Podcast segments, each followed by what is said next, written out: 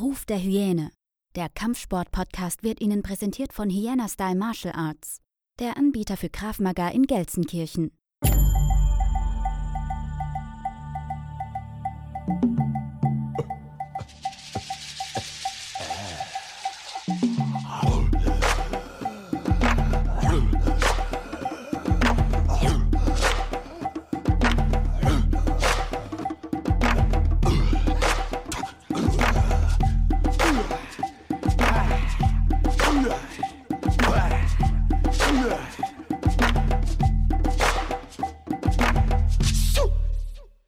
Mein Gast heute ist ein Pionier, was Kraft Maga angeht. Also wenn man sich effektiv mit Kraft Maga beschäftigt, taucht früher oder später ganz klar sein Name auf. Er ist Träger des sechsten Dans unter Dennis Hannover. 2009, so habe ich es jetzt hier recherchiert, wurde er für seine Verdienste im Museum of Israeli Martial Arts aufgenommen und zwei Jahre später sogar in den USA der Martial Arts Hall of Fame ausgezeichnet in Orlando. Da war ich sogar mal früher als Kind, nur mal so nebenbei. Also in Orlando, nicht in der, in der Halle.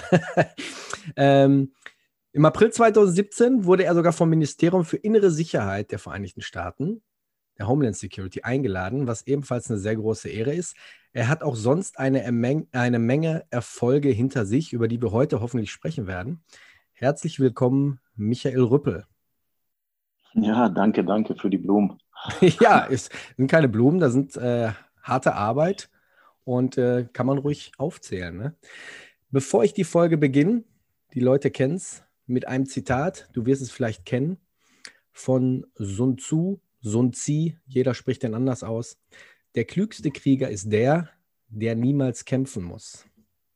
Michael, wie oft musstest du, ich sage jetzt mal, im, im realen Leben äh, wirklich zugreifen? Wie oft hast du gesagt, ey, ich bin klug genug, ich kann der Sache aus dem Weg gehen.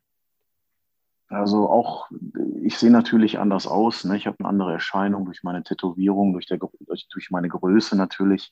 Und alle denken immer, was ist das hier für ein, für ein Hau drauf, Hans? Ähm, aber äh, Gewalt war für mich immer die letzte Lösung. Das heißt, äh, ich musste mich schon sehr oft zur Wehr setzen gegen verschiedene Dinge aufgrund meiner Vergangenheit. Ich bin halt äh, ja quasi auf der Straße groß geworden und habe halt leider sehr viel Gewalterfahrung als, als Opfer und, und auch in, in anderen Geschichten. Und äh, wenn ich mich dann aber zur Wehr setzen musste, dann hat es der oder mein Gegenüber auch verdient. Wie bist du zum Kampfsport gekommen? Du hast gesagt, du bist auf der Straße groß geworden. Ähm, Hast du auch als Kind, so wie die meisten, angefangen mit dem Kampfsport oder wie bist du überhaupt und welche Station hast du überhaupt so äh, erstmal bestritten bis zum jetzigen Kraftmagar? Ja, ich habe als, als kleiner Junge habe ich mal, aber das war wirklich nur ein paar Wochen oder Monate mal Taekwondo gemacht. Ähm, ich muss dazu sagen, ich komme aus keinem netten Familienleben, so wie man das so kennt, so behütet aufgewachsen. Ich habe als Kind sehr viel Gewalt erfahren und hatte also kein gutes äh, Elternhaus in, in, in, dem Sinne. Mhm. Ähm, durfte auch viele Dinge einfach nicht und äh, ich war immer Kampfsport begeistert. So, ich habe mir früher als kleiner Junge ähm, alle Kung-Fu-Filme, die man sich so anschauen konnte und Bruce Lee-Filme habe ich mir alles gerne angeschaut. Es gab hier in Essen, gab es am Hauptbahnhof ein, ein Kino 7, das war in der Woche, war das ein Pornokino. Aber jeden Sonntag haben die Kung-Fu-Filme gespielt, den ganzen Tag hoch und runter. Und dann bin ich da als kleiner Dötzgen, bin ich dann da hingefahren und äh, habe mich dann da ins Kino gesetzt und habe mir die ganzen Kung-Fu-Filme äh, angeschaut. Und, und äh, das war immer so mein Einfluss. So, ich mochte immer dieses, dieses Kämpfen und, und, und das mhm. ganze mhm. Ding. Aber ich konnte es leider als Kind nicht so ausüben und bin eigentlich relativ spät, so zum, in, in meiner Jugend dann, ähm, ich sag mal mit, mit 17 habe ich dann angefangen, ähm, Thai-Boxen zu machen. Und äh, ja, das war so meine erste richtige Berührung mit, mit Kampfsport, das Thai-Boxen. Und äh, das war immer ein ganz, ganz tolles Training. Ähm, bin dann, habe dann wieder mal pausiert, bin dann rüber zum Kraftsport Ne, und und habe erstmal so ein paar Muckis auch aufgebaut. Und ähm, durch, mein, äh, durch meine Arbeit später so, ähm, ich habe angefangen als Türsteher und, und äh, habe mich dann halt mit sehr vielen Leuten getroffen und, und die auch Kampfsportler waren und habe überall mal so ein bisschen reingeschnuppert, auch mal eine Zeit lang ins, ins Wing Chun. Aber das, das lag mir alles so nicht. Und irgendwann hatte ich durch Zufall mal eine Zeitungsannonce gesehen und da gefiel mir eigentlich nur das Bild. Das war eine Schusswaffenabwehr von hinten, ne, mit äh, Waffe so eingekeilt und den Ellbogen ins Gesicht. Und dann dachte ich mir, auch, das sieht aber toll aus. Und da stand irgendwie Kraft Mager und das kannte ich alles gar nicht. Und dann, dann bin ich dann dahin. Das war das erste Kraft Mager Seminar hier in, in, in Deutschland vom Amnon Maor. Das war so derjenige, der Kraft Mager eigentlich nach Deutschland gebracht hat. Mhm. Und, das war aber in äh, Essen oder wo, wo, wo war das? Nee, das war damals in Hagen. Okay. Ja, das war damals in Hagen. Und äh, ja, da bin ich dann hin. Und dann fing der an, anderthalb Stunden mit Grifflöse-Techniken. Und ich wollte schon fast wieder nach Hause gehen, weil mich das alles angekotzt hat. Hm. Ich wollte mich kloppen, weißt du? ja, klar. Kommst so, von der Straße, dann, ne? so, und, und ich denke mir, was ist das denn jetzt hier? Ne? So, ein, so ein Scheiße. Ich war die ganze Zeit so innerlich am Meckern ne? und wollte wirklich fast wieder gehen. Und dann fing er plötzlich an, so mit Schusswaffe und Messer. Und äh, da hat er mich so ein bisschen gecatcht mit. So. Und, und das fand ich eigentlich ganz, ganz gut, was ich da erstmal so erlernt habe. Und äh, ja, bin dann erstmal dabei geblieben und habe versucht, erstmal alles da so aufzusaugen, was ich so aufsaugen konnte. Mhm. Du äh, sagtest, du hast als Kind oder Jugendlicher eine Menge, ja, ich sag jetzt mal Prügel oder so einstecken müssen. Ähm, ist das so, wie man, wie man sich das vorstellt? Weil die meisten, die ja so in, in Jugendlichen oder im, als Kind irgendwie Gewalt mitbekommen haben oder überhaupt erfahren haben, dass sie auch dann erstmal eine Phase hatten, wo sie auch wirklich aggressiv anderen Leuten gegenüber waren. Hattest du diese Phase auch? Nee, also ich war nie der Täter, Tätertyp. Ähm, Weil die meisten sind ja dann so, die, wenn die jetzt sagen wir mal diese Sachen erfahren, dass sie das dann draußen auf der Straße auch bei anderen Leuten au, äh, auslassen. Ne? Diese klassische. Ja, diese... ich hatte natürlich ein, ein Unmengen äh, Aggressionspotenzial in mir durch dem, was ich alles erlebt habe. Aber äh, ich habe das nie an, an anderen Menschen ausgelassen oder an schwächeren Menschen oder so. Ich habe wirklich, wenn es dann zur Konfrontation kam mit irgendwelchen Leuten, die es wissen wollten, da habe ich es dann rausgelassen. Mhm. Ähm, aber das waren nie Opfer. Ja, aber man kann auch jetzt sagen, hättest du jetzt nicht zum, Kraft, äh, zum Kampfsport gefunden, hättest vielleicht eine andere äh, Art einschlagen können in deiner Bio? Wenn du jetzt mal so nachdenkst, mhm. ein bisschen reflektierst? Ja, ich, ich, war schon, ich war schon ein wildes Kerlchen irgendwo. Ich war immer auf der Suche nach Familie. Ähm, ich war auch mal in, in, in einem Rockerclub und, und äh, also ich habe wirklich schon viel erlebt. Ja. Ähm, und, äh, aber das hat mir alles nichts gegeben. Und, und äh, ich hatte früher eine große Sicherheitsfirma. Ich habe Unmengen an Geld verdient. Ähm, aber so richtig meinen Seelenfrieden und, und was mir richtig Spaß macht, ist dann wirklich ähm, tatsächlich das Unterrichten von Menschen. Ähm, wollte ich eigentlich nie. Ich habe Kraft Mager immer nur für mich äh, gemacht, um, um besser zu werden, für meinen Job. Mhm. In der Zeit habe ich dann schon äh, professionell im Sicherheitsbereich gearbeitet und habe das wirklich nur für mich gemacht, um besser zu werden, weil ich doch mit einigen Sachen konfrontiert worden bin, zum Beispiel Messer, Schusswaffe plötzlich so vom Bauch und so mit Thai-Boxen kommt man da nicht so wirklich weit. Mhm. Und da äh, habe ich gemerkt, da, da fehlt irgendwas. Ne? Und deswegen habe ich Kraftmager eigentlich nur mal für mich gemacht. Ich wollte nie Menschen unterrichten. Das gerade wo du ansprichst, Messerabwehr, Pistolenabwehr, da spalten sich ja die Meinung generell. Ja. Ähm, ich, ich bekomme es ja auch mit, gerade auch so unter äh, anderen Leuten, die im Kampfsport unterwegs sind. Du hast es, du hast es jetzt gerade gesagt, du hattest schon die Pistole vom Bauch. Ich äh, habe es auch schon live erlebt, wie jemanden einem anderen die das Messer an den Hals oder vor dem Bauch äh, äh positioniert hat. Dann gibt es aber so Leute, die, ja, ich sag mal, nicht das Kraft Maga lehren, sondern klassische Selbstverteidigung und sich dann brüskieren mit irgendwelchen Videos, sei es jetzt auf YouTube oder sonst wo im Netz und sagen, Messerabwehr, Pistolenabwehr. Ich denke mal, du kennst die Videos. Ich will da jetzt keine Leute ansprechen, aber ja, vergisst, es, vergisst es, Leute, das ist alles Bullshit. Sowas gibt es nicht. Niemand kommt mit einer Pistole auf euch zu. Ich hatte die letzte Folge mit Karl Stahl, Nico Lohmann, der auch an der Tür stand und der sagte, er hatte auch schon mehrmals eine Knarre am Kopf und man, man, man, man kennt auch Videos von irgendwelchen Überwachungskameras, wo die Leute wirklich das Klassische, was wir im Kraftmagar so lernen, Pistole oben an die Stirn. Es kommt halt vor. Was sagst du zu solchen Leuten, die, die einfach so, ja, einfach so behaupten, ne, Messerabwehr, Pistolenabwehr ist Schwachsinn, ist Hollywood. Gibt's also nicht.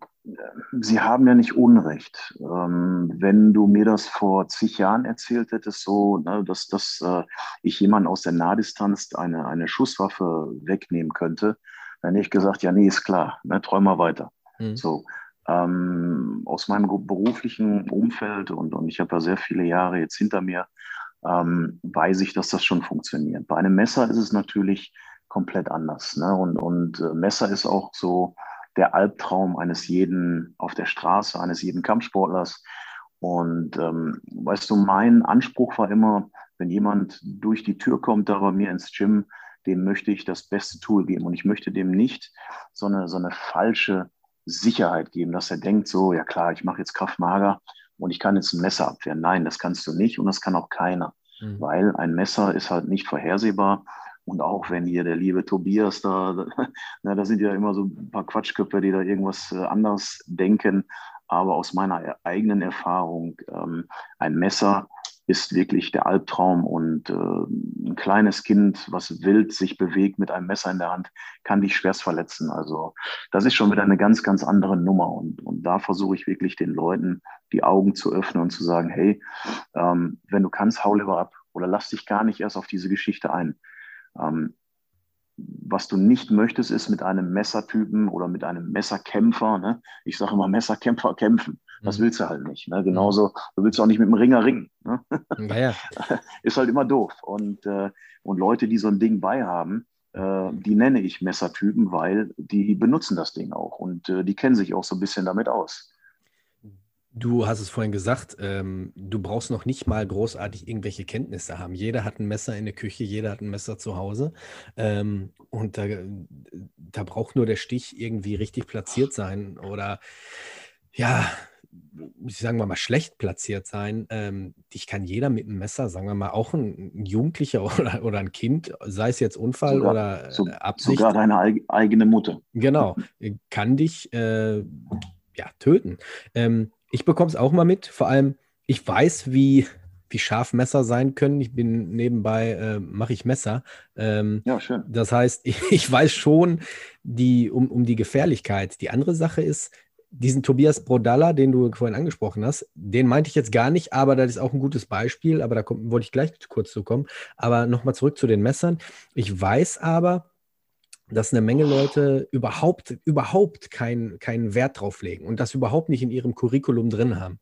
Wobei ich da wiederum sage, besser, man probiert es, weil, oder, oder man versucht es einfach, diese, diese Techniken so ein bisschen in sich aufzunehmen, weil wir gehen jetzt wirklich von, dem, von diesem klassischen Fall aus, du stehst im Flur oder du bist im Raum ohne Flucht und jetzt steht einer mit dem Messer. Natürlich habe ich jetzt zwei Möglichkeiten. Ich kann stehen bleiben ich bin tot, oder ich versuche das anzuwenden, was ich vielleicht gelernt habe. Und auch wenn nur, sagen wir mal, jetzt eine fünfprozentige Chance besteht oder 50 zu 50, dass ich da rauskomme, ist es doch immer noch vom Logischen her besser, dass ich sage, ich nehme das in meinem Training so ein bisschen mit auf. Oder liege ich da falsch? Nee, absolut, absolut. Ähm, was da schon fast wichtiger ist, wie, wie das normale Training, ist die mentale Einstellung. Ne? Weil ähm, gerade im Bereich Waffen, Angst, Stress äh, kann es sein, dass der Körper, du weißt eigentlich, was du zu tun hast, aber der Körper sagt, nee, fick dich, mache ich nicht. Mhm. Habe ich gar keine Lust zu so. Und mhm. äh, dann stehst du plötzlich da und kannst dich gar nicht bewegen. Und ähm, deswegen ist das so, also du brauchst schon sehr, sehr viel Training und auch gutes Training, um einen Menschen dahin zu bringen, dass er wirklich wie so eine Spezialeinheit nur nach vorne geht und nicht zurückgeht, in gewissen Situationen. Wenn du, du machst es ja nicht seit gestern, du bist ja seit, wann ist das, seit den 90ern? Seit wann bist du ungefähr dabei? Ja, ich habe 1999 mein eigenes System gegründet, ne? das ja. Kraftmager Street Defense. Genau. Ja.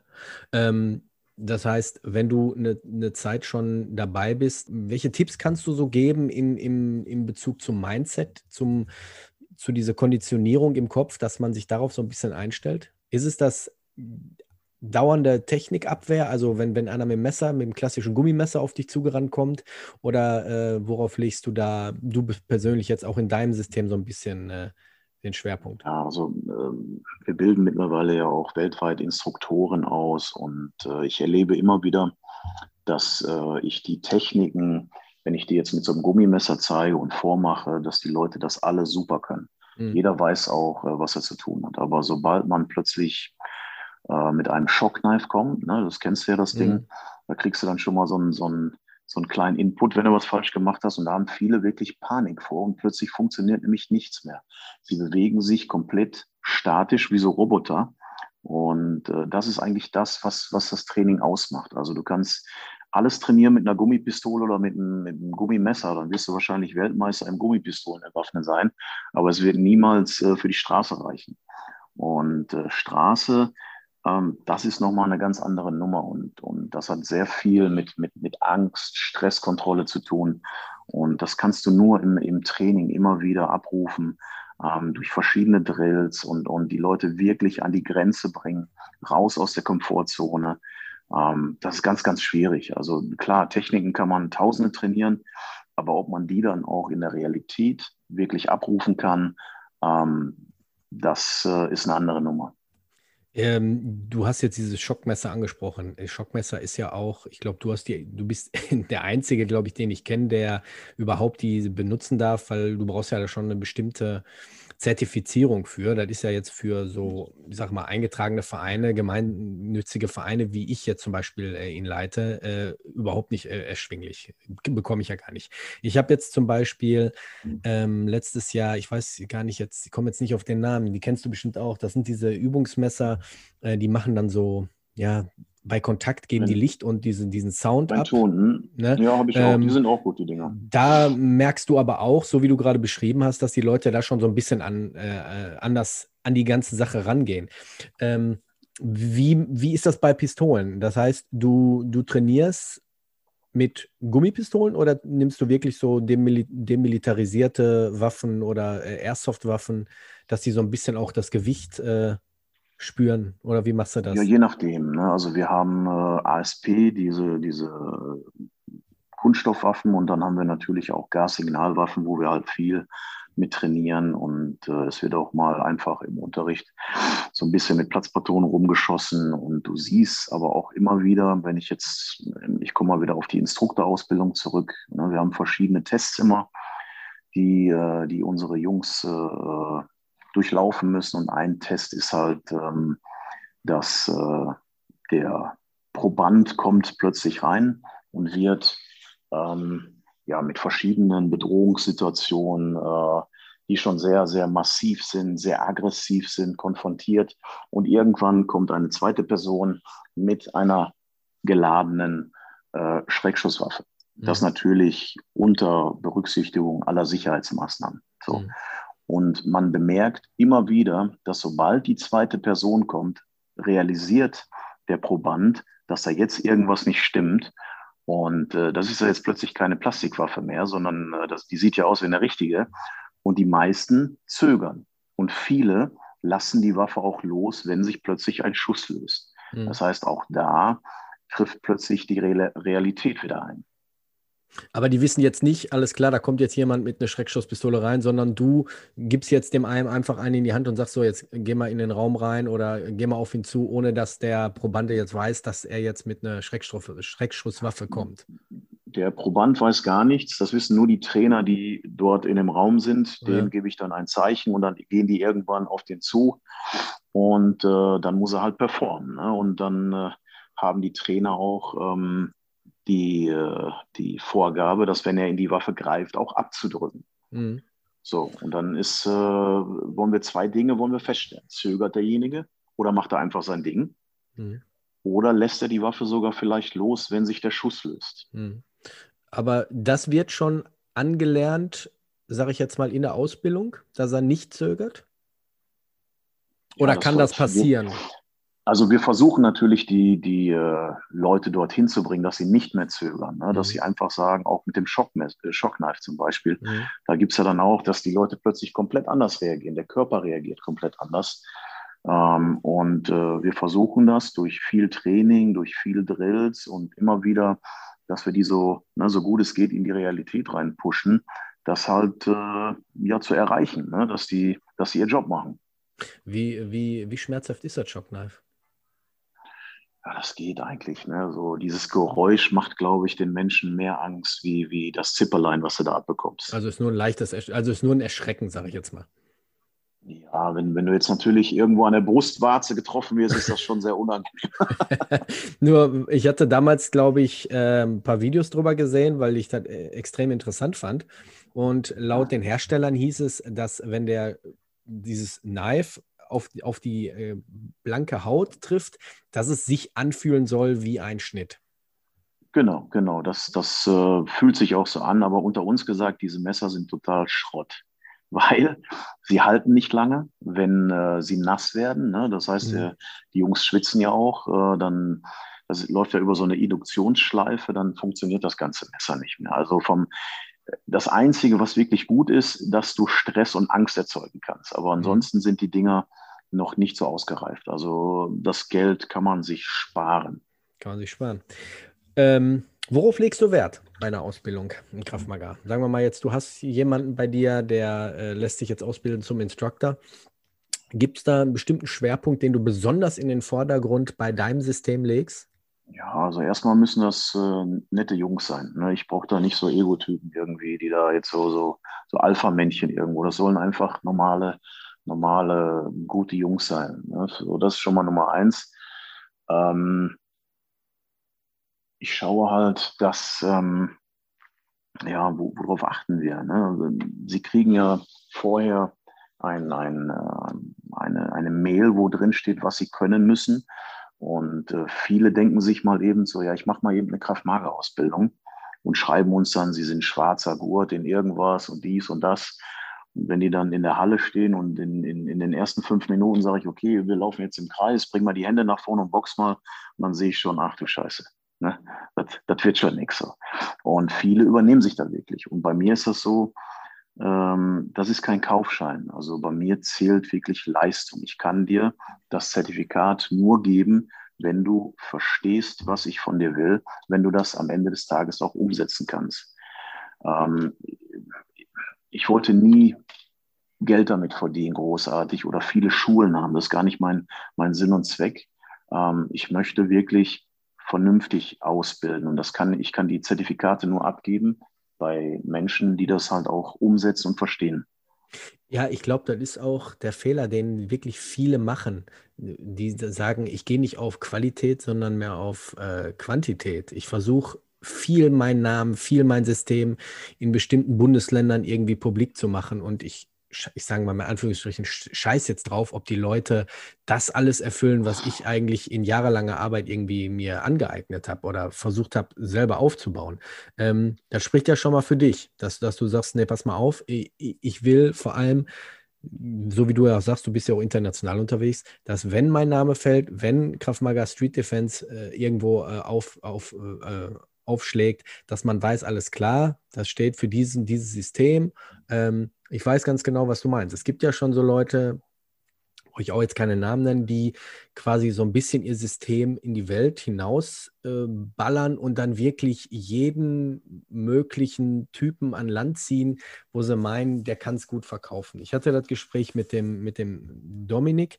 Ähm, da kannst du vielleicht jetzt gerade auch noch was zu sagen. Und zwar muss ich den Dominik Lansen aus Episode 15 einmal zitieren, die er sagte nämlich, selbst wenn ich 20 Jahre Nahkampferfahrung habe, wie bekomme ich mein Wissen so heruntergeschraubt, dass Lieschen Müller damit auch was anfangen kann?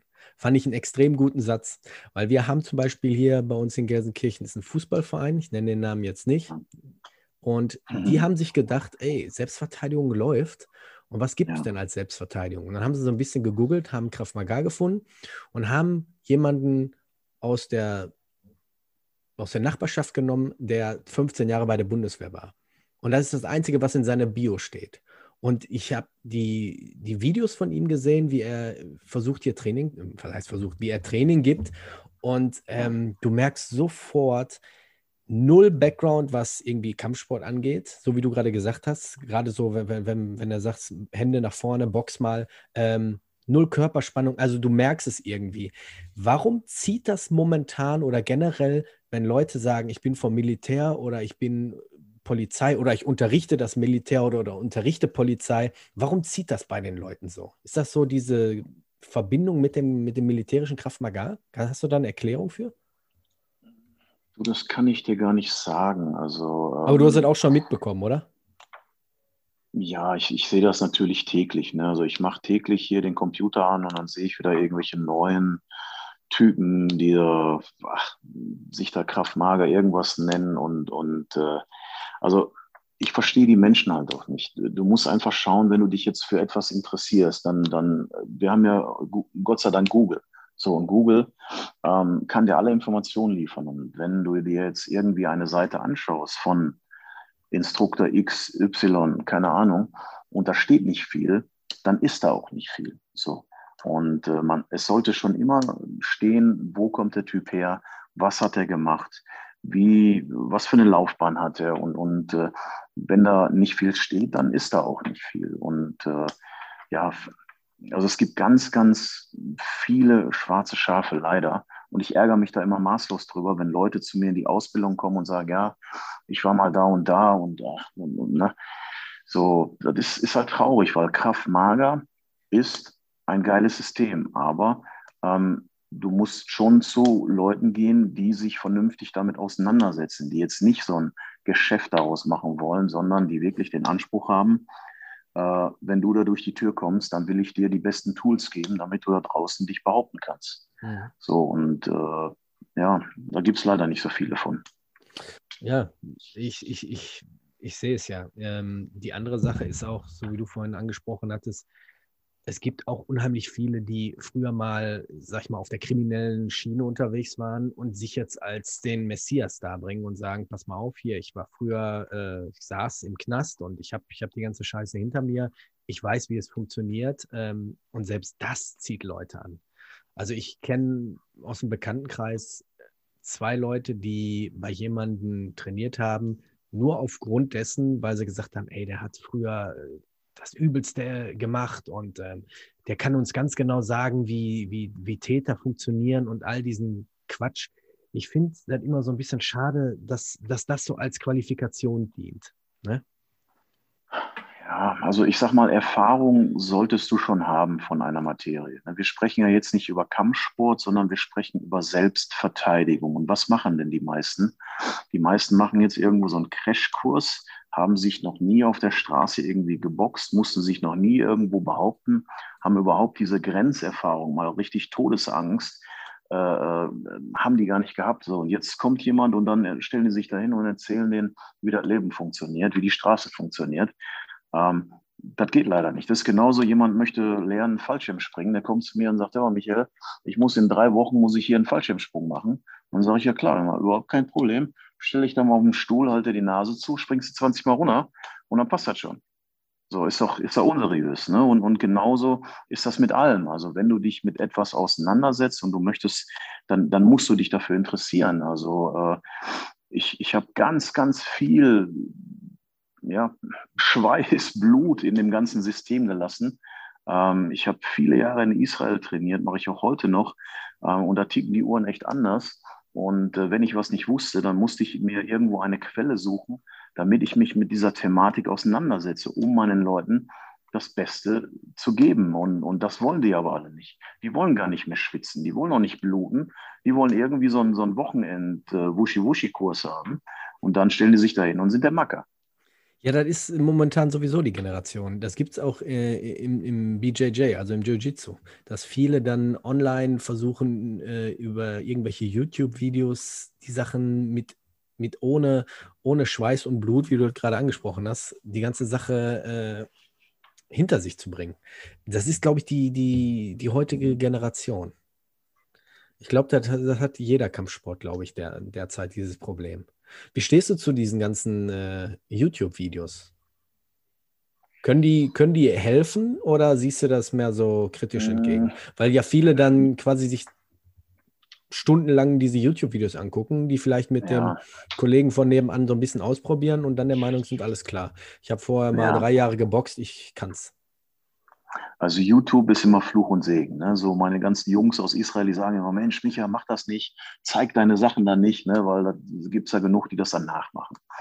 Ähm, aber die meisten Menschen, die so, äh, ja, so, so Videokampfsportler äh, sind, ne, die so sich vor YouTube hinsetzen und, und äh, denken, die lernen da was, also das, das, können sie ja nicht, weil sie meistens zwar die Bewegungsabläufe sehen, aber sie sehen ja gar nicht, was denkt der Typ sich denn überhaupt dabei? Warum macht er das so? Es gibt ja ganz viel, ne, ich, ich stelle ja ganz viele Videos rein, mal erkläre ich die ein bisschen genauer, mal aber auch nicht. Und das mache ich aber auch extra, weil ähm, YouTube soll nur Lust auf, auf mehr machen. Ein, ein reales Training ist das, äh, kannst du dadurch nicht ersetzen.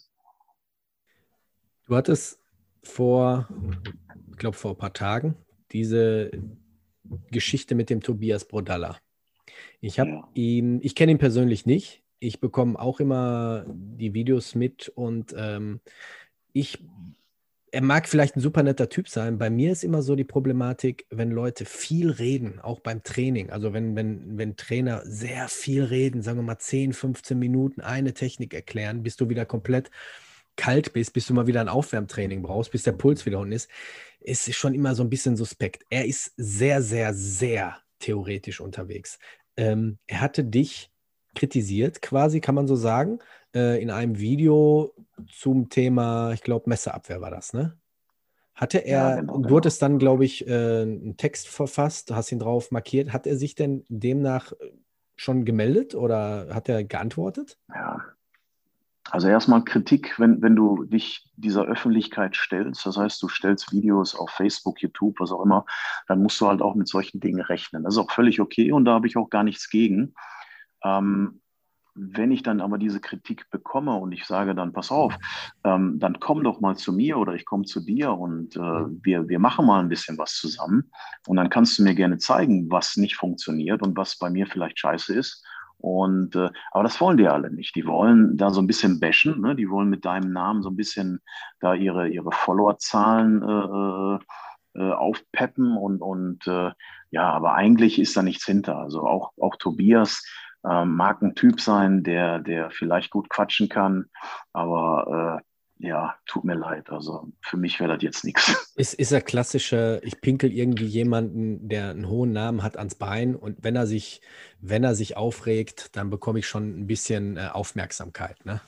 Also ich habe ich hab, ich hab, ich hab den Fehler in letzter Zeit auch gemacht, gerade in, in, in diesen Foren oder auf Facebook, ähm, die auch vom Dominik so ein bisschen geleitet werden, diese Kraftmager Deutschland-Gruppen und so, dass man da ab und zu mal irgendwie ein Video sieht, das reinstellt und dann beginnt diese Diskussion. Und ich habe da in letzter Zeit in der Vergangenheit auch den Fehler gemacht, ich versuche mich da jetzt auch zurückzuhalten. Das heißt auch dieses typische Deutsche, alles kaputt und klein und reden und diskutieren und ich habe so manchmal das Gefühl, dass gerade in der Selbstverteidigung oder gerade im Kraftmagar, dass da ein enormer, ja, wie sagt man, wie soll ich das ein bisschen Neid sagen? und Missgunst. Ja, Neid das, hat, und Missgunst. das finde ich in anderen Kampfkünsten gar nicht oder Kampfsportrichtungen gar nicht. Also es ist, jeder ist der Meinung, er hat ja. die absolute Technik und das, was der andere macht, ist Quatsch und das, was ich mache, ist richtig. Das hast du im, im Muay Thai nicht, das hast du im, im Luther Livre nicht.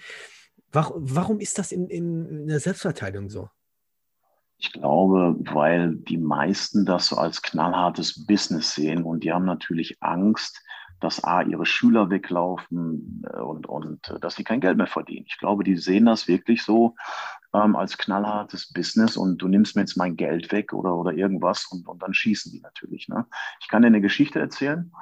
Ähm, als ich das erste Mal bei Dennis Hannover war in Israel, mhm war ich dort mit, mit äh, zehn Schülern von mir und ähm, äh, ich kürze das mal so ein bisschen ab. Als ich wieder zu Hause war, so zwei Wochen später, bekam ich einen Anruf von Dennis.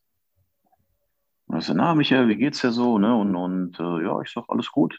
Da sagt er, Michael, was kann man ähm, mir sagen, was, was wirklich schlimm wäre. Wie meint er das? Wusste ich gar nicht, was der, was, was, wusste ich gar nicht, was der meint. Ich sage, du, Dennis, keine Ahnung. Ne? Naja, mhm. Michael, was kann man über dich sagen? Was, was wäre wirklich schlimm? Du, ich sage, Dennis, keine Ahnung. Ich sage, auf was willst du hinaus? Ich sage, habe ich irgendwas falsch gemacht? Oder, ne? Nee, sagt er, ähm, sagt er ich habe ein, eine E-Mail e bekommen. Ich sage, ja, du hast eine E-Mail bekommen. Ja, sagt er, aus Deutschland. Und da stand drin, sehr geehrter Herr Dr. Dennis Hannover, ähm, seien Sie vorsichtig, wen Sie sich als Freund und Schüler aussuchen, denn Michael Rüppel ist ein Nazi. Ja. So. Und äh, ich war total schockiert. Äh, ich bin so weit weg vom Nazi wie der Mond von der Sonne. Ähm, Vor allem Nazis ich, fahren auch gern nach Israel, ne? So, mit mir sind fast die Tränen gekommen. So, ich war so, ich habe so geschäumt vor Wut. Hm. Und dann habe ich wirklich versucht zu schauen, äh, wer hat diese E-Mail geschrieben. Und dann konnte ich die bis Hamburg konnte ich die zurückverfolgen. Aber da habe ich dann leider ähm, ja, die, die Spur verloren. Und, äh, aber das, das ist halt Deutschland. Ne? Das ist so eine Neidgesellschaft. Als ich, als ich auch mit dem Kraft Mager angefangen habe, ähm, war ich ja so quasi mit der Erste. Also es gab noch andere äh, Kraft Mager am Ohrschulen natürlich. Und aber irgendwann habe ich mich ja von dem äh, Maor Verband getrennt, weil die den Maor dann rausgeschmissen haben und wollten ihr eigenes Ding machen. Aber das war mir alles zu, ja, die, also da ging es wirklich nur ums Geld und die, die konnten alle noch kein richtiges Kraftmagar. Und ich wollte einfach mehr. Ich wollte nicht auf diesem Level stehen bleiben und habe dann so mein eigenes Ding gemacht. Mhm. Und ähm, dann kam eine Zeit lang später kam dann so die IKMF nach Deutschland und das war ja so der größte Kraftmagerverband weltweit. Und die haben dann immer so ein bisschen gegen mich geschossen. Naja, aber das, was der Michael da macht, das ist ja gar kein Kraftmager. Aber da warst das du nicht mehr bei Maor. Nee, nee, da habe ich mein eigenes Ding gemacht dann, ne? Mhm. weil ich, äh, ich habe gesehen, dass das, das bringt da jetzt so nichts mehr und, und äh, habe dann quasi mein eigenes System gegründet. Und äh, habe aber auch erkannt, dass einige von den Techniken, die ich erlernt habe im Bereich Schusswaffe und Messer, dass die gar nicht so gut waren, dass die gar nicht so funktionieren. Und ähm, habe dann quasi da meinen eigenen Weg entwickelt. So, und da wurde ich erstmal so von den großen Kraftmager-Verbänden belächelt, so nach dem Motto, ja, aber das, was der Micha da ja macht, das ist ja gar kein Kraftmager. Mhm. Und dann war ich, äh, wie gesagt, das erste Mal dann beim Dennis Hannover und einmal ganz kurz zum Dennis. Er nennt sein System zwar Dennis Hisadut, also Dennis Survival, aber äh, das ist eines der härtesten Kampfsysteme in Israel. Also da geht es richtig zur Sache. Wenn Dennis sagt, äh, ne, wir beide sind jetzt in Israel und er sagt, Michael, hier, du, ihr beide fightet jetzt, dann kämpfen wir wie Feinde. Danach umarmen wir uns, haben uns wahrscheinlich irgendwas gebrochen und danach ist wieder alles schön. Also sehr hohes Verletzungsrisiko, sehr hartes Training. Und die Jungs, die da alle sind, die, das sind alles, die haben Top-Positionen in, in verschiedensten Spezialeinheiten, im Mossad und so weiter und so weiter.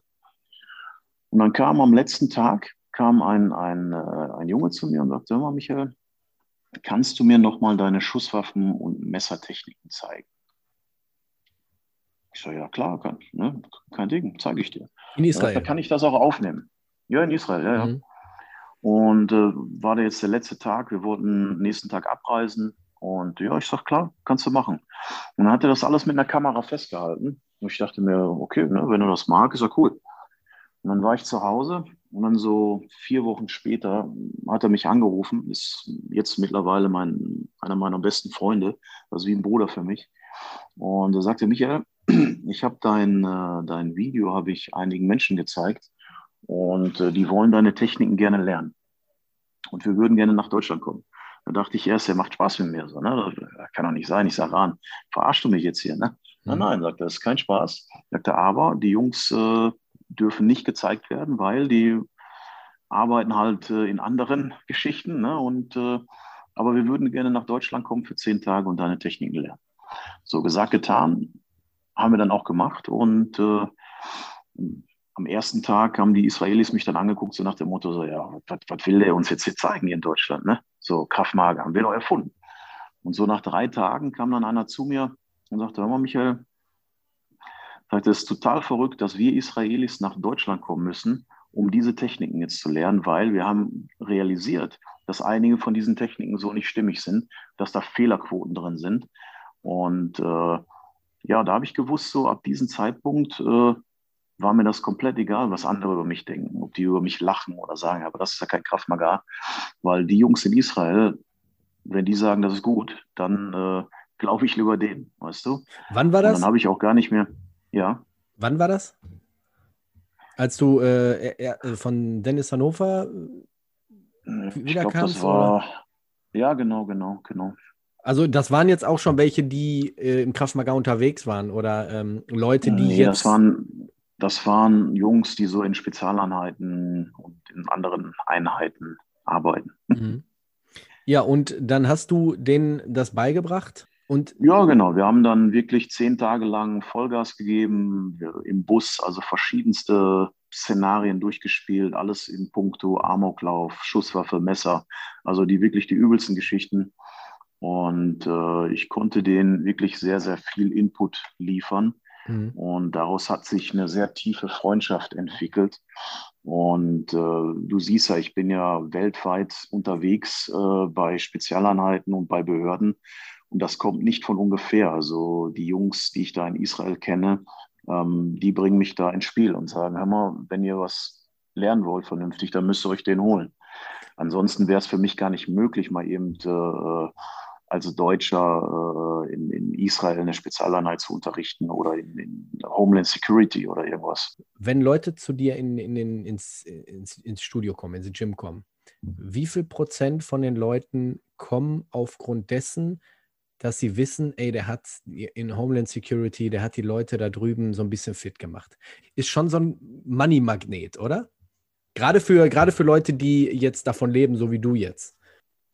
das ist halt viel harte Arbeit, ne? So das äh, und, und also du hast natürlich immer wieder Leute, die zu dir kommen und, und äh, sagen, Mensch, so das finde ich aber cool, was du da gemacht hast oder äh, was weiß ich, ne? Ich mittlerweile war ich ja auch schon mal im, im, Fernsehen zu sehen, im Kino zu sehen und so. Aber die meisten, die kommen, äh, die suchen halt einfach äh, entweder einen Ausgleich oder sie möchten wirklich lernen, sich zu schützen. Und, und äh, also da sind jetzt nicht so viele Fanboys dabei. Hm. Ich weiß, ich weiß das aus einer Begegnung, das ist schon Jahre her, da war ich im Fitnessstudio noch angemeldet und da sitze ich an der Maschine und hinter mir höre ich, wie sich zwei Jüngere unterhalten. Ich schätze mal so auf 16, 17, 18 mindestens.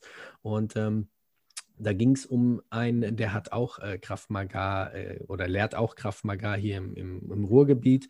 Und ich wusste von, von seiner Story, also ich wusste, was er beruflich macht. Und ähm, er hat aber, ja, ich sag mal, so ein bisschen so auf Kacke gehauen, dass er für die Bundeswehr die Leute an der Waffe ausrüstet, äh, nicht ausrüstet, ähm, ausbildet. Und ich wusste, das ist absoluter Bullshit. Also ich wusste es, ich wusste, was er beruflich macht. Ähm, ich sage jetzt nicht, was er für einen Beruf macht, vielleicht weiß derjenige das dann hinterher. Auf jeden Fall habe ich diese, dieses Gespräch mitbekommen und habe mitbekommen, wie fasziniert die waren. Und der eine Typ hat wortwörtlich gesagt, ey, du musst mitkommen. Wenn einer schon die Bundeswehr ähm, lehrt, dann mhm. kann der doch nur mega gut drauf sein. Und so wie du gesagt hast, jetzt sind, jetzt sind viele, die sich mit solchen Sachen schmücken. Ne? Ja, ganz, also ganz viele Israelis machen das auch, ne? weil Kraft Mager ist ja mittlerweile wirklich äh, ein hippes Ding und äh, die wissen auch in Israel, äh, dass die damit gutes Geld verdienen können. Und gerade mhm. wenn du jetzt den Israel-Bonus hast, du kommst jetzt aus Israel und du warst vielleicht auch beim, beim Militär, da gehen dann ganz viele plötzlich in die Öffentlichkeit und sagen, so, jetzt mache ich Kraft Mager und das läuft bei denen zum Teil sehr gut, obwohl die Grotten schlecht sind. Ne? Ja. Also ich hatte, ich hatte bei meiner letzten äh, Instrukterausbildung hatte ich äh, jemanden aus Israel, ein ganz, ganz netter Typ.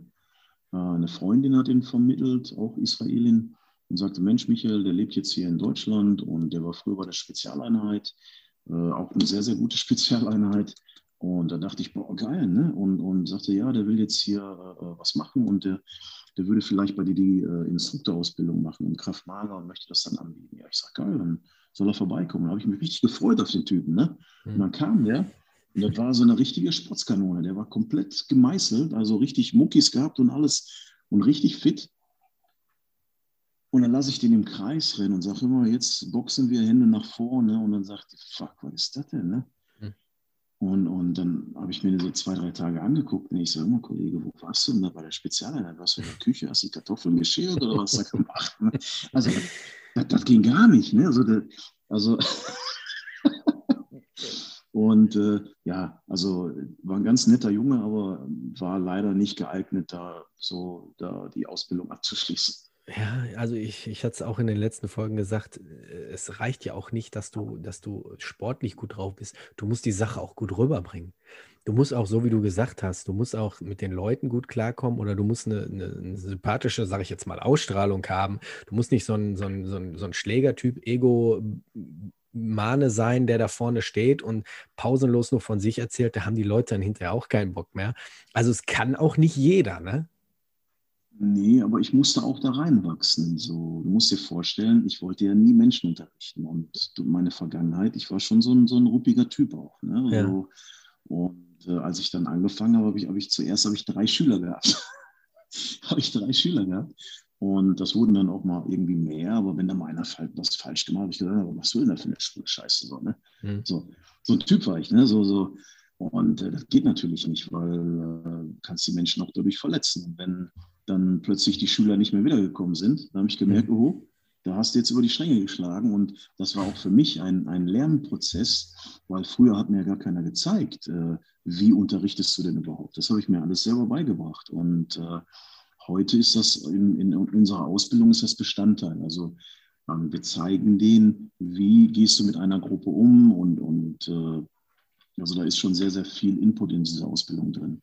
Also Damit das kommt auch. so diese Fehler machen, die, die ich gemacht habe. Ja, das heißt, das kommt auch in, in eure Ausbildung mit rein, so ein bisschen Didaktik und wie man mit Menschen redet, so ein bisschen so einen pädagogischen An, äh, An, Anhauch auch.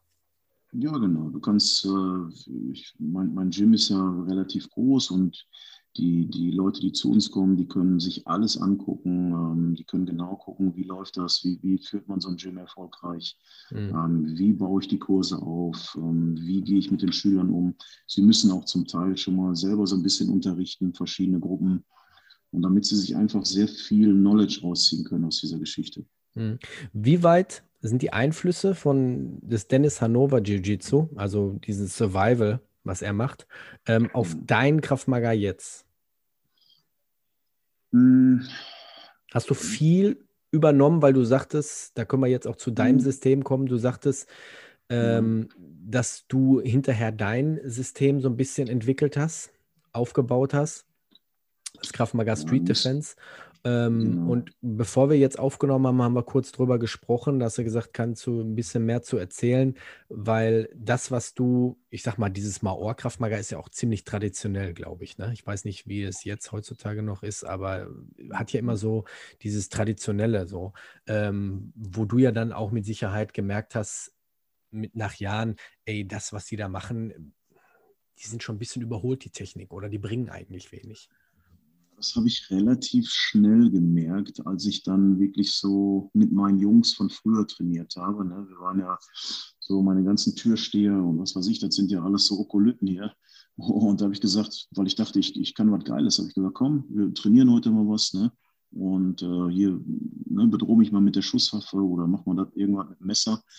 Und äh, das waren alles Jungs, die, die wollten natürlich äh, auch gar nicht, dass das funktioniert und haben sich natürlich dagegen gesperrt und gewehrt und alles. Und ich war gar nicht fähig, die mit meinen Kraftmager-Techniken, die ich ja erlernt habe, zu entwaffnen. Ja, mhm. Die haben mich aufgeschlitzt, die haben mich erschossen und da funktionierte nichts. Und dann dachte ich so, fuck, was ist das denn? Ne?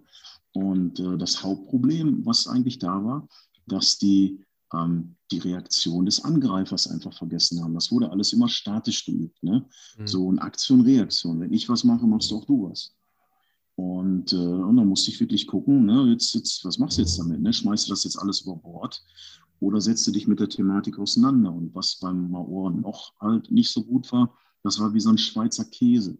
Das heißt, du hast hier eine Technik gehabt, dann war lange Zeit nichts, dann war da wieder eine Technik, dann war alles wie so ein unvollständiges Puzzle das passte auch nicht wirklich zusammen. Und äh, das war jetzt nicht so meine Art, wie ich das mochte. Und ich habe ein paar Jahre gebraucht, äh, da wirklich ein rundes System rauszumachen, ähm, was wirklich untereinander connected ist. Das heißt, da ist überall eine rote Linie. Und äh, das hat mich ein paar Jahre gekostet, das alles so zu machen. Wie viel hast du jetzt? So einfach. Wie viel hast ja. du jetzt, äh, ich sage jetzt mal, wie viel Prozent hast du jetzt übernommen oder wie viel Prozent hast du jetzt verbessert? Ähm, Im Gegensatz zu äh, Krav Maga Maor. Maor und Hannover. Hannover gar nicht so. Also Hannover ist eine andere Geschichte, komme ich gleich zu. Mhm. Also Maor ist, ist nur noch die Basis da. Also es gibt gewisse Basisbewegungen, die sind überall im Kraftmager gleich, die sind noch da, mhm. aber alles andere äh, existiert gar nicht mehr, weil das alles auch für mich nicht praktikabel dann war und habe also wirklich ähm, sehr viel Arbeit reingesteckt, sehr viel Training, um meine eigenen Geschichten zu machen. Und jetzt habe ich halt ein, ein rundes System, was äh, eigentlich fast keine Fragen offen lässt. Ob du jetzt am Boden bist, im Stand bist, im Kampf, äh, Schusswaffe, Messer, Stock, was auch immer. Ähm, da ist jetzt alles mit drin. Mhm. Das äh, heißt, ich dann, ja, ja, ja erzähl. Ähm, du hast ja gerade den, den äh, Dennis angesprochen, ne? Dennis mhm. Hannover. Und äh, den hatte ich zum ersten Mal in der Doku Human Weapon gesehen. So. Und da waren ja auch andere Kraftmager-Größen drin. Und, äh, aber ich wusste so, dass die alle immer so kommerziell sind und, und das gefiel mir alles nicht. Aber als ich ihn da oben gesehen habe auf Masada und seine, seine Sprache so, und dachte ich mir, Mensch, das ist aber so ein charismatischer Typ, so Raubein, ne? und, und mhm. den möchtest du gerne kennenlernen. Und äh, das war sehr, sehr schwierig, das auch so zu tun, weil äh, Dennis mochte keine Deutschen, weil ne, Geschichte ist ja klar. Ähm, er wollte mich da gar nicht haben. Also er hat mir ganz, ganz viele Steine in den Weg gelegt und wollte mich wirklich dort nicht haben. Und äh, ich habe mich da aber durchgebissen und habe auch zu allem Ja und Arm gesagt, bis er wirklich gesagt hat, Mensch, der, der, dem ist das ja wirklich ernst, dann lade ich den mal ein. Immer noch oder, oder hat er das schon mittlerweile abgelegt? Naja, pass auf, pass auf, das ist eine ganz, ganz interessante Geschichte. Und äh, also wir sind, ja, mit zehn Leuten war ich da, da waren ein Freund von mir ist Profiboxer und, und andere normale Kraftmagerschüler, so ein paar gute Jungs, ein paar Anfänger waren wir da. Und äh, dann haben wir ihn als, am, am, Morgen haben wir ihn getroffen und dann hat er so ein bisschen Training mit uns gemacht. Eigentlich hat er so abgecheckt, ob wir fit sind. Ne? Mhm. War ganz nett auch, so, hat uns da seine Halle gezeigt, alles. Und dann sagt er, wisst ihr was, Jungs, ihr seid ja richtig fit, ihr könnt heute Abend zu meinem Schwarzgurt-Training kommen. So, und wir schon so, boah, geil, ne? So, und dann sind wir abends dahin, dann kommen wir in die Halle, da standen da 80 Schwarzgurte, 80 Schwarzgurte, die sahen fast alle so aus wie ich, in Vollmontur, ja, Freefight-Handschuhe an, Schienenguards, alles, was du dir vorstellen kannst, und waren schon wirklich so uns am Abchecken, ne, mit den Füßen so am Scharen, ne?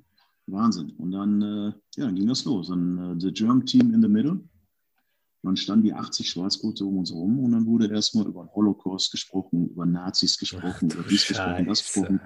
Und dann stehst du da natürlich in Israel und, und schämst dich natürlich. Du hast gar nichts damit zu tun, aber du fühlst dich total scheiße natürlich. Ne?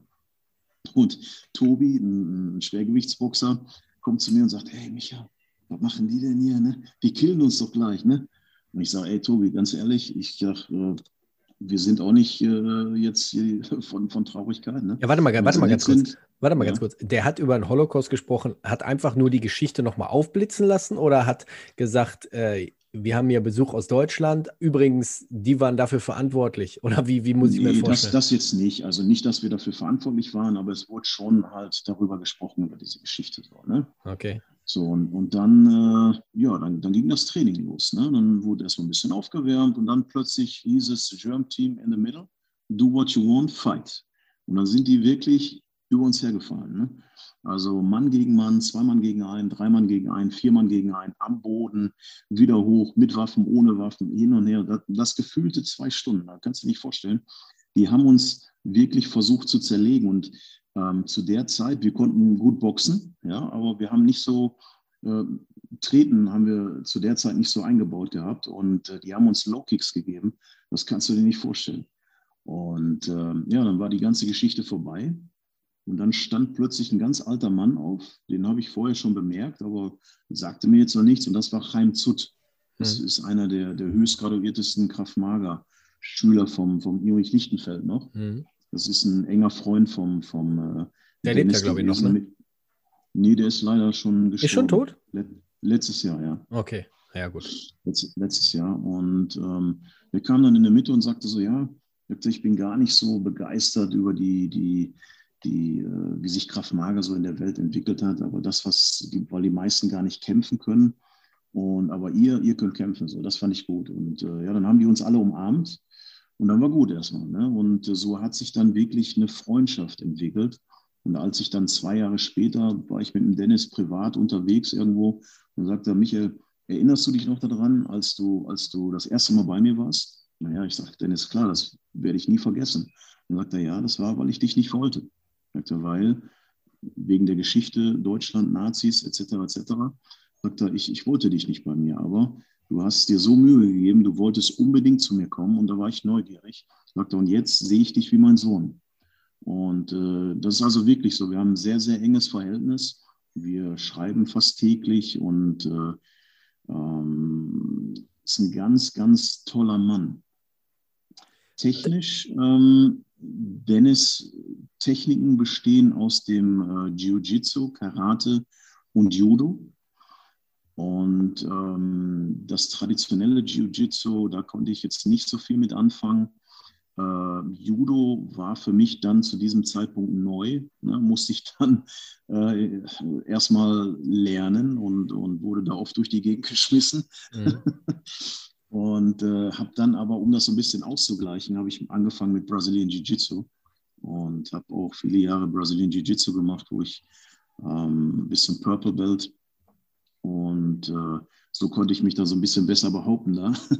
habe die Jungs dann da immer schön verrollt, weil Judo und Brazilian Jiu-Jitsu sind dann doch verschiedene Dinge. Mhm. Und äh, technisch habe ich gar nicht so viel aufgenommen, weil ähm, ja, ich, ich bin Kraftmager-Experte und, und äh, Jiu-Jitsu und Karate war jetzt nicht so mein Ding und Judo, ja, hat mir jetzt auch nicht so, ne? Äh, aber die Art und Weise, wie er mit den Menschen umgeht, wie er ähm, wirklich seine, sein, sein, seine Studio führt und, und wie er das alles macht, das hat mich sehr, sehr weit gebracht, auch menschlich weit gebracht. So. Und, und dafür bin ich ihm unheimlich dankbar. Ähm, Dennis hat auch viele Techniken halt von mir übernommen im Bereich äh, Schusswaffe und, und äh, ja, also das war so ein Geben und Nehmen von beiden. Und was mich bei ihm aber immer beeindruckt hat, war, dass du ihn gar nicht mit Geld ködern konntest. Er wollte immer nur Leistung von dir. So und äh, er hat mir ja den, den ersten Schwarzgurt, äh, das war nie mein Ziel, dafür irgendwie einen Gürtel von ihm zu bekommen oder irgendwas. Und, und äh, dann war ich irgendwann wieder mal in Israel und dann sagte er plötzlich, okay, Michael, jetzt ab in die Mitte. Und dann kamen so zwei zweite und dritte Dan auf mich zu und dann habe ich da irgendwie, weiß ich nicht, so 70 Kämpfe gemacht ne, und war dann auch total durch. Und dann hat er mir plötzlich meinen ersten Schwarzgurt überreicht ne, und sagte, ja, den hast du dir verdient. Mhm. So, also bei ihm musstest du wirklich hart arbeiten dafür. War er schon hier in Deutschland für Seminare? Nee, leider nicht. Ich wollte ihn ja mal einladen, aber ähm, er verlässt eigentlich sein Land sehr, sehr ungern. Also hat er immer noch diese, ich sag jetzt mal, äh, Vorurteile in sich? Nee, gar nicht, gar nicht. also wenn ihr, wenn er jetzt, wenn jetzt jemand anders nach Israel kommt und stellt sich raus, er ist Deutscher, hat er jetzt nicht diesen, diese, diese Einstellung wie damals. Nee, gar nicht mehr, weil ich habe ihm wirklich gezeigt, äh, du, da gibt es auch noch andere Deu Deutsche und ich bin ja mittlerweile alle paar Jahre mit, mit zig Leuten da unten. Mhm. Und äh, die werden alle ganz herzlich aufgenommen. Also wir sind wirklich wie eine Familie da unten. Mhm. Ja, ich habe es ich ja auch vor zwei Jahren da unten auch so mitbekommen. Und wir hatten ja dann, ich hatte da so einen Campbesuch von dem Ron, Ron Engelman. Und ja. war, war, ein richtig schönes Seminar, auch viel mit Boden, auch mit Ron Rottem, allem, allem drum und dran. Und die letzten zwei, drei Tage sind wir, glaube ich, an irgendeinem Tag ja nach Yad Vashem und muss ich dir ja auch nicht erzählen. Ja, das ist schon eine harte Nummer. Das ist, ist echt eine harte Nummer. Und ich bin ja immer noch der Meinung, jeder Deutsche müsste das einmal erlebt haben. Und ich war dann, wir sind dann abends zurückgefahren mit dem Bus und äh, das hat mich so begleitet, dass ich gesagt habe, okay, am letzten Tag muss ich einmal vor dieser Gruppe da sprechen. Und ähm, das hat mir irgendwie aus, aus der Seele musste ich, musste ich das loswerden, obwohl ich wirklich ja, ich, ich war zu der Zeit ja auch noch nicht geboren, aber Du hast ja, du, du kennst es ja selber, egal wo du bist als Deutscher in, im Ausland. Es kommt immer wieder dieses Thema auf, Nationalsozialismus, Hitler. Du bist immer so ein bisschen drauf, so ein bisschen reduziert. Und es ist, so habe ich es damals auch gesagt, ist halt das Erbe der Deutschen ähm, und ich bin es auch bereit zu tragen. Ähm, was ich dafür oder was ich dagegen tun kann, ist halt überall, wo ich bin, im Ausland zu zeigen, dass wir halt nicht so sind wie damals vor 80, 90 Jahren, sondern dass wir ja, ein Volk sind, eine Nation, die zu allem offen sind und zu jedem freundlich und äh, aufgeschlossen. Und ich hatte mich dann äh, den letzten Tag dann vor dieser Gruppe habe ich gefragt, ob ich kurz ein paar Wörter reden kann. Und mein Englisch war so grottenschlecht und ich war so nervös, dass ich äh, da so einen Amerikaner hatte, der äh, 10, 20 Jahre in Deutschland gelebt hat. Und der hat dann simultan übersetzt auf Englisch, damit die dann alle verstehen. Und ich habe dann, ich glaube, zwei Minuten lang erzählt, dass es mir so unendlich leid tut und dass ich wirklich ähm, ja, also es ist, ist, ist eine Wahnsinnserfahrung, dass äh, gerade auch Yad Vashem, auch die Halle der Kinder, wenn, wenn du da die ganzen Namen und ach, ist, ich kriege jetzt also noch Gänsehaut, ich, wenn ich dran ich, denke. Ich habe, äh, auch wenn ich so aussehe, äh, ich, ich habe äh, geweint. Ich habe geweint. Ich habe auch äh, geweint. Die Israelis haben mich da im Arm genommen und wir haben uns gegenseitig da getröstet. Ganz also, genau, so war es bei mir auch. Das ist eine Nummer, die nimmt dich einfach mit. Ja, ja. ja. Und so war es bei mir auch. Er ist dann auch auf mich zugekommen, hat mich dann auch im Arm genommen und ähm, ja, da, darum ging es mir ja eigentlich nicht, aber mir ging es irgendwie darum, ich musste irgendwas zurückgeben, ich musste irgendwas sagen. Gerade diese, diese letzte Halle, wir sind da tagsüber angekommen und im Dunkeln dann hinterher gegangen, weil du gehst ja nicht mal eben so durch dieses Museum. Ähm, und dann gerade, wenn du in dieser Halle bist, wo die ganzen Kindernamen aufgerufen werden und diese Millionen von ähm, Kerzen, ach, ist unwahrscheinlich, ist unwahrscheinlich. Aber ähm, ja, da war mir irgendwie auch so ein Bedürfnis. Ich weiß nicht wieso, aber das musste ich irgendwie loswerden. Ja, das ist unsere Geschichte, ne? Aber ähm, ich, ich finde ich find zum Beispiel auch, so wie du gesagt hast, äh, die sind auch alle super, super offen zu allen und äh, ist auch wirklich eine, eine Reise und Fahrt wert dahin. Kann ich auch wirklich jedem empfehlen.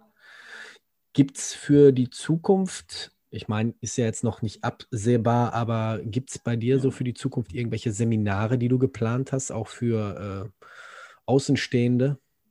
Ich habe gestern ja, oder heute, glaube ich, gesehen, du, du, du machst, glaube ich, am 27. Jetzt weiß ich gar nicht, wann die Folge rauskommt. Kann sein, dass, wenn die Folge rauskommt, das Seminar schon war. Aber du gibst dann auch so, so ein äh, Online-Drei-Stunden-Seminar. Gibt es irgendwas für die Zukunft von dir? Ja, immer wieder. Also im Moment äh, ist ja gar keine Planungssicherheit da. Deswegen im Moment kann ich leider nur online arbeiten. Ähm, sobald alles wieder offen ist, muss ich erstmal nach New York. Dort muss ich eine Instruktorausbildung geben. Die sollte eigentlich schon letztes Jahr im März stattfinden. Und mhm. äh, die muss ich dann dort äh, beginnen. Und äh, ja, wir schauen einfach mal. Also hier, wir haben ja immer zwei Ausbildungen hier in Deutschland und eine immer im Ausland.